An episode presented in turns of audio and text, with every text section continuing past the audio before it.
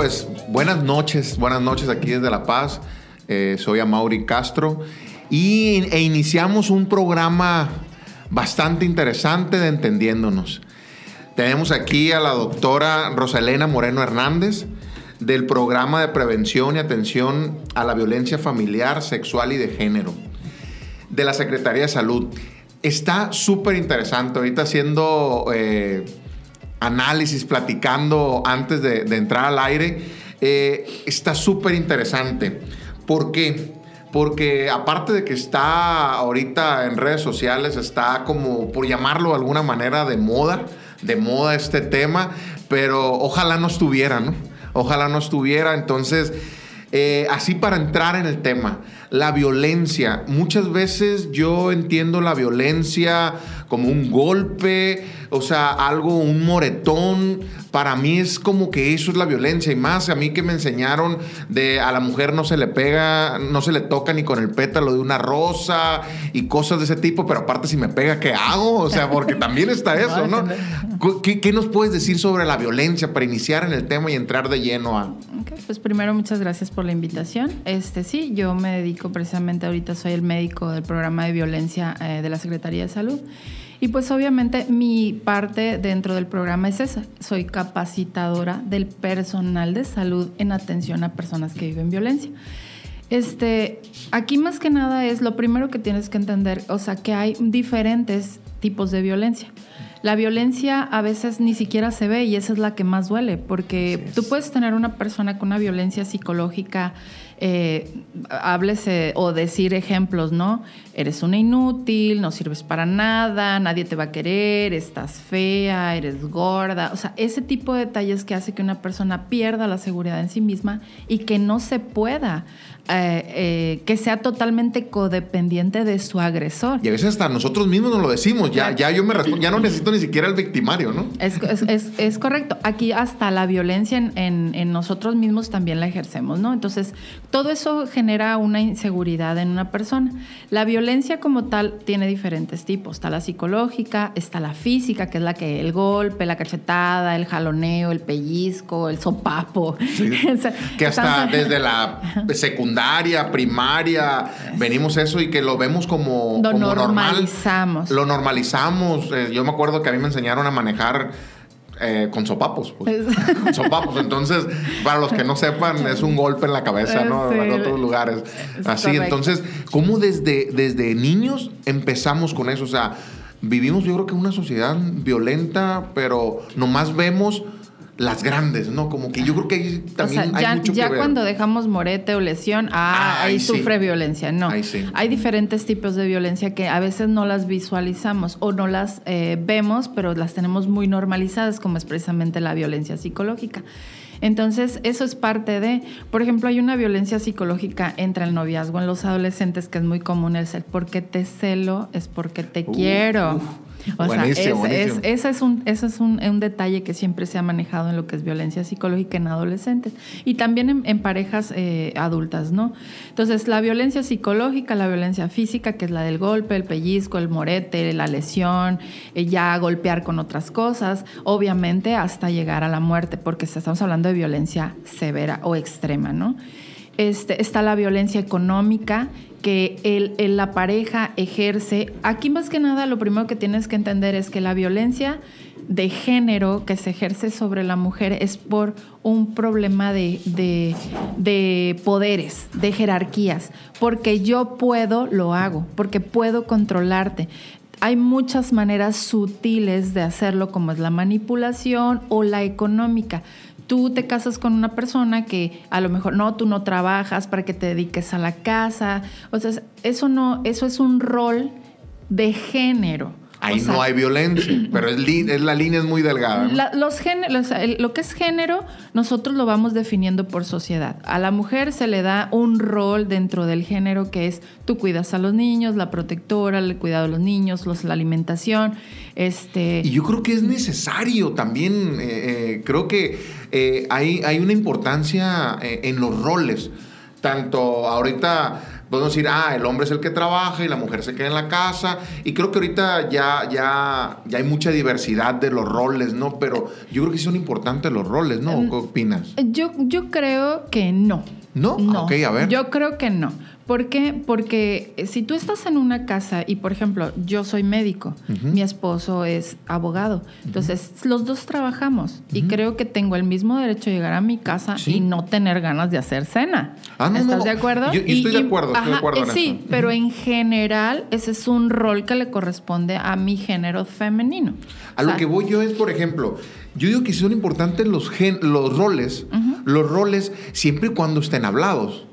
Por ejemplo, a mí en lo personal, a veces se me antoja quedarme en la casa, pues. o sea, se me antoja quedarme en la casa.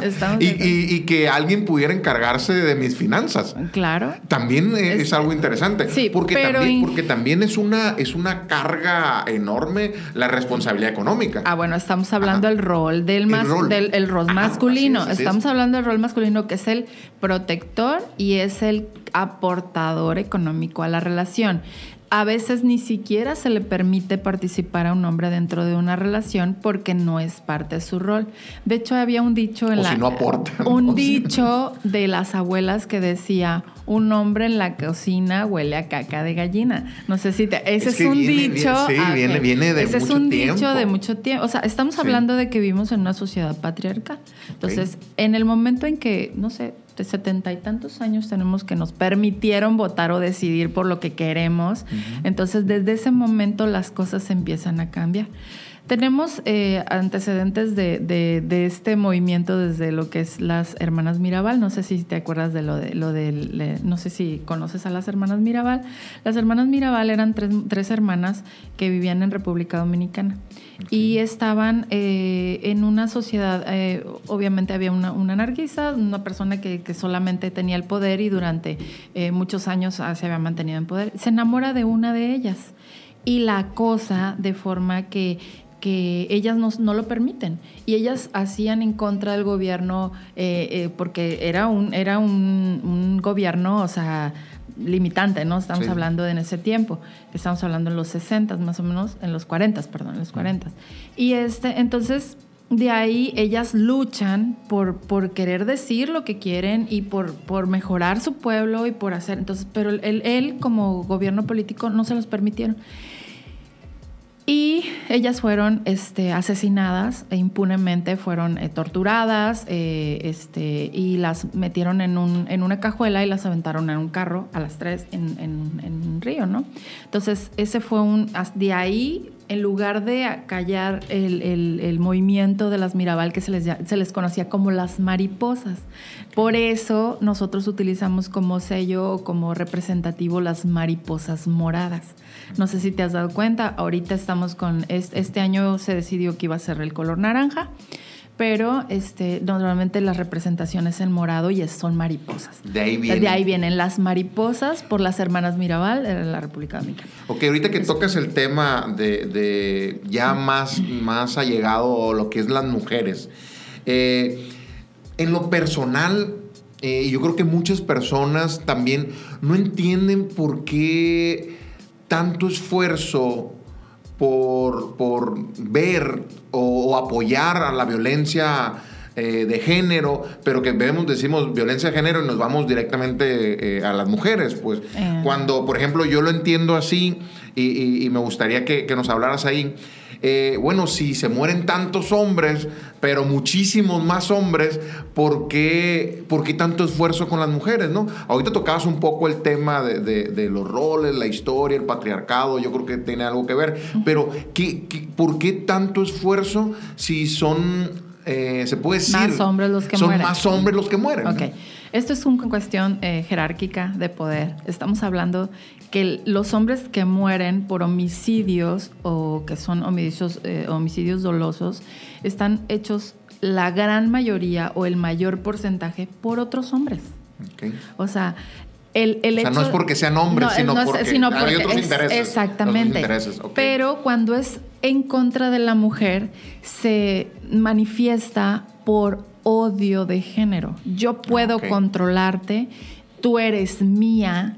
y en el momento en que ellas toman una decisión, por ejemplo, tú, tú escuchas a los homicidas de que, ah, pues es que llegué y no tenía la cena hecha, o llegué y no estaba en la casa, o se salió de la casa, o me demandó, o me, o, me quiere dejar. O sea, todo eso se resume de, exactamente, es mío, o sea, ¿no? esa parte de que es mía.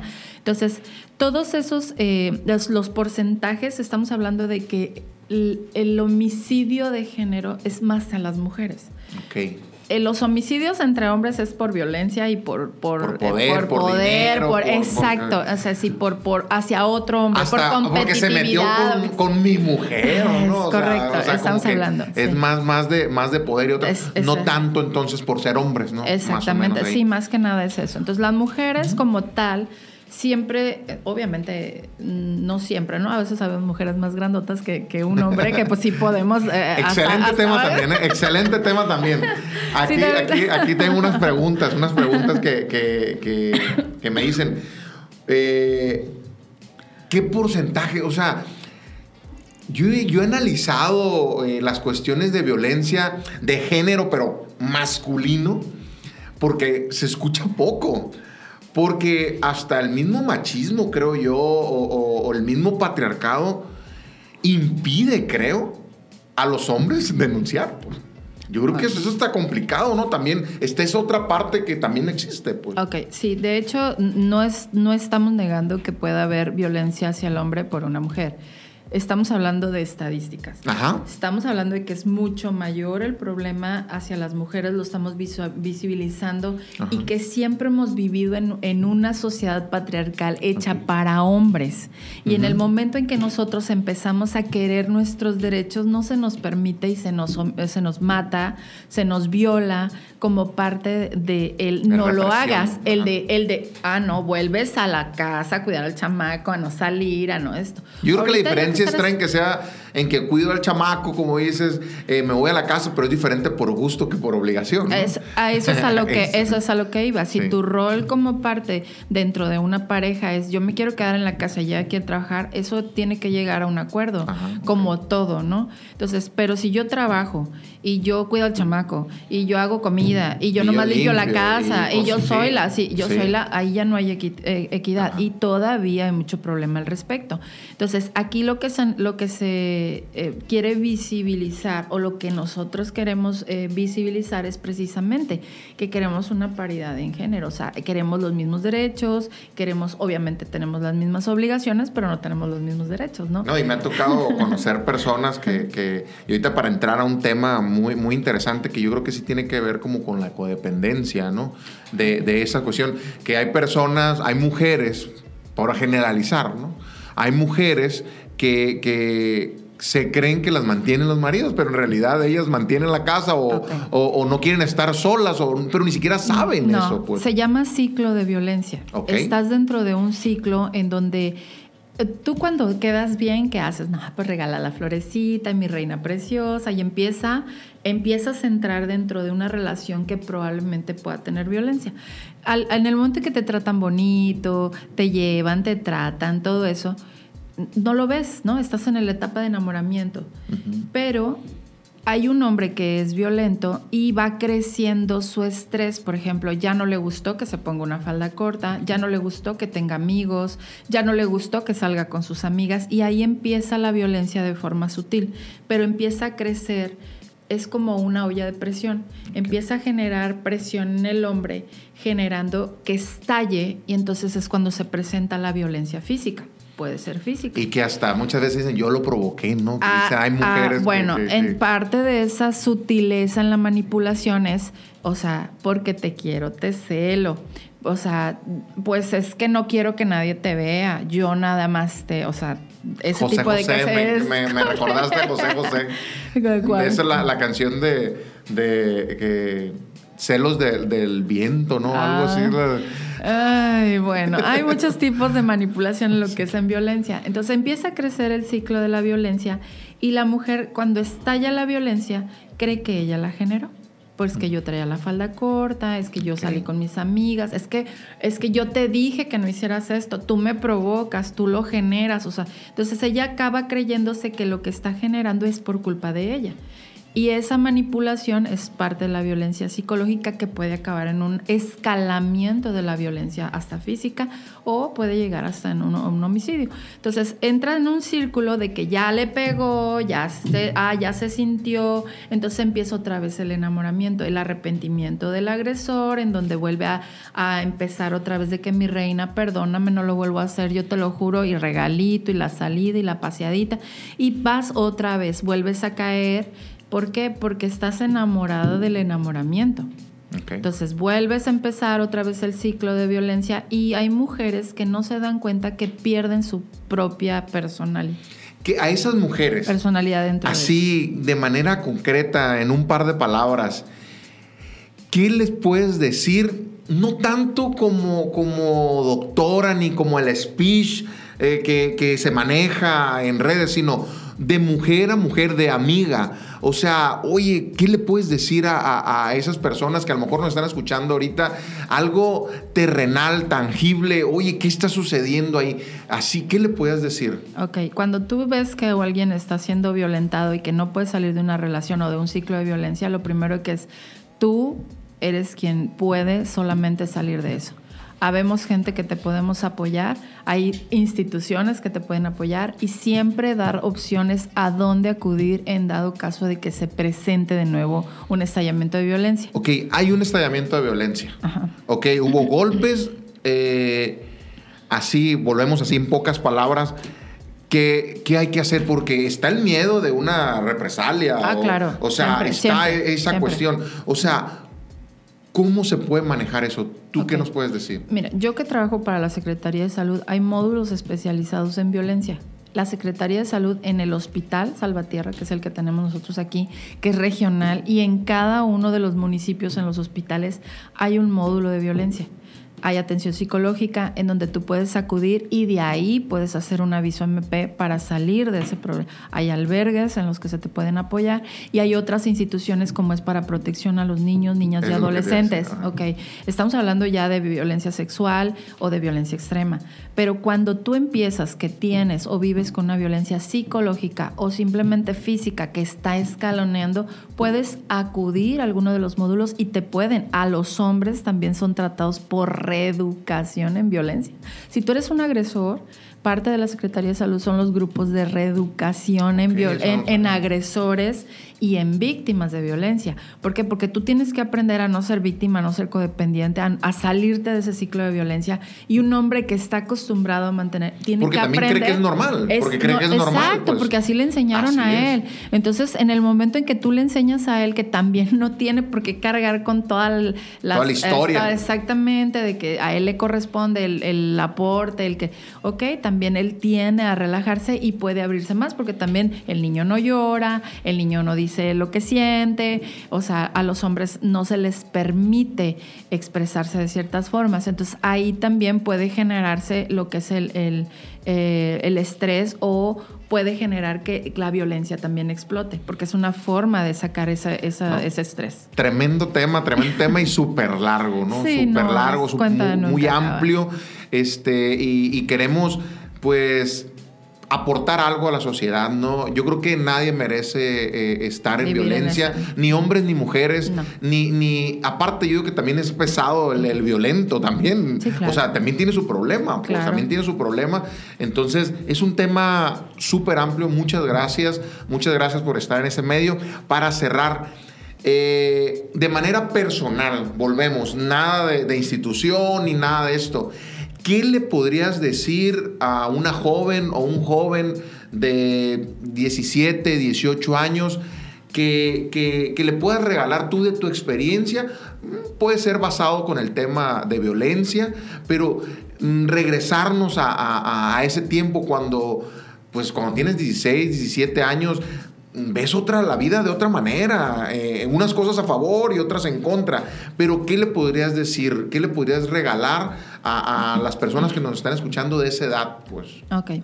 Normalmente en los adolescentes es muy fácil vivir la vida loca, ¿no? Pensamos que no nos vamos a morir. Exactamente. Normalmente somos diule. Así es. en, esa, en esa época. Pues lo, lo, lo principal, si tú no estás a gusto dentro de una relación en donde tú crees que te están ejerciendo violencia, simplemente busca a alguien que te oriente o una persona adulta en donde tú te puedas apoyar para que tú sientas un apoyo de, que te puedan defender dentro de lo que cabe. Este, no es la palabra correcta el defender, pero sí alguien que puedas y que te sientas apoyado para salir de esa relación o de esa situación en violencia. Casi siempre es o un familiar cercano o un maestro. Siempre hay, a veces hay un tío de confianza. O una, madrina. siempre el primo, el hermano, el, vecino, la vecina, la tía, Sabemos con quién nos podemos acercar y con quién no. Es correcto también, eso es correcto. Entonces siempre acercarse a alguien de, de tu confianza para poder generar esa empatía y poder platicar algo que está sucediendo y a lo mejor alguien más que tú, no solamente esa sensación de que tú sientes que algo está mal, a lo mejor alguien te lo puede corroborar y simplemente alejarte de esas, de esas personas o de esa situación.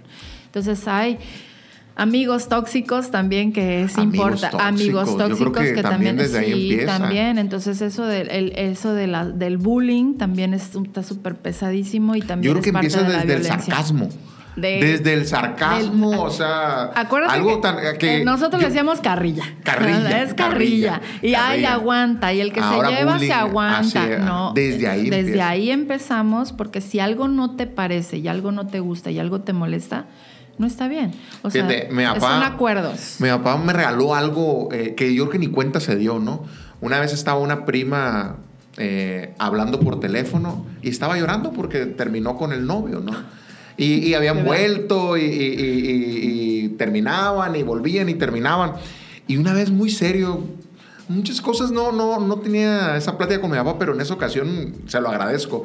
Me dice, ¿sabes qué? Un noviazgo no es para eso, dice. Un noviazgo es para disfrutarse, para acompañarse, para vivir experiencias juntos. No es para llorar, no es para, para estar convenciendo. O sea, no es para eso. Yo creo que es importante, es importante eso. Y, sí, la vida es muy bonita como para estar perdiendo tu tiempo con alguien que te hace sufrir o que te hace llorar. Si no te quieren, eh, pues, pues, conozco tantos amigos y amigas que, quieren tener pareja.